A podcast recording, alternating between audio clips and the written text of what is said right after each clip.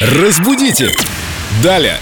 А вот и Виктория Полякова, наш культуролог, знаток русского языка. Вика, привет. Привет, друзья. Привет, Вика. Вопрос навеян новостями. Услышала я там глагол «подпадать». Чем он отличается от глагола «попадать»? Хороший вопрос. Попадать можно во что-то. Попадать, например, в цель.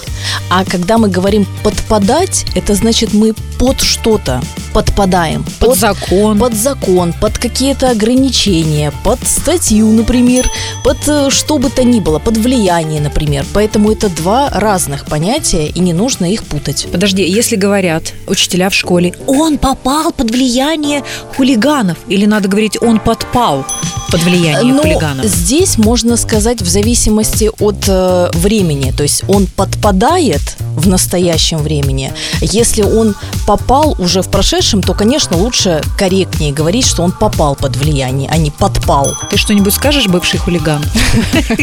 Подпадал ли ты под влияние? Или попадал? Бывших хулиганов не бывает.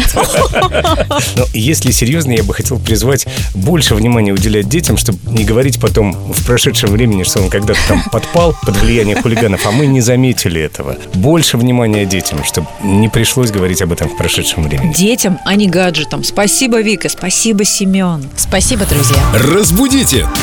Далее!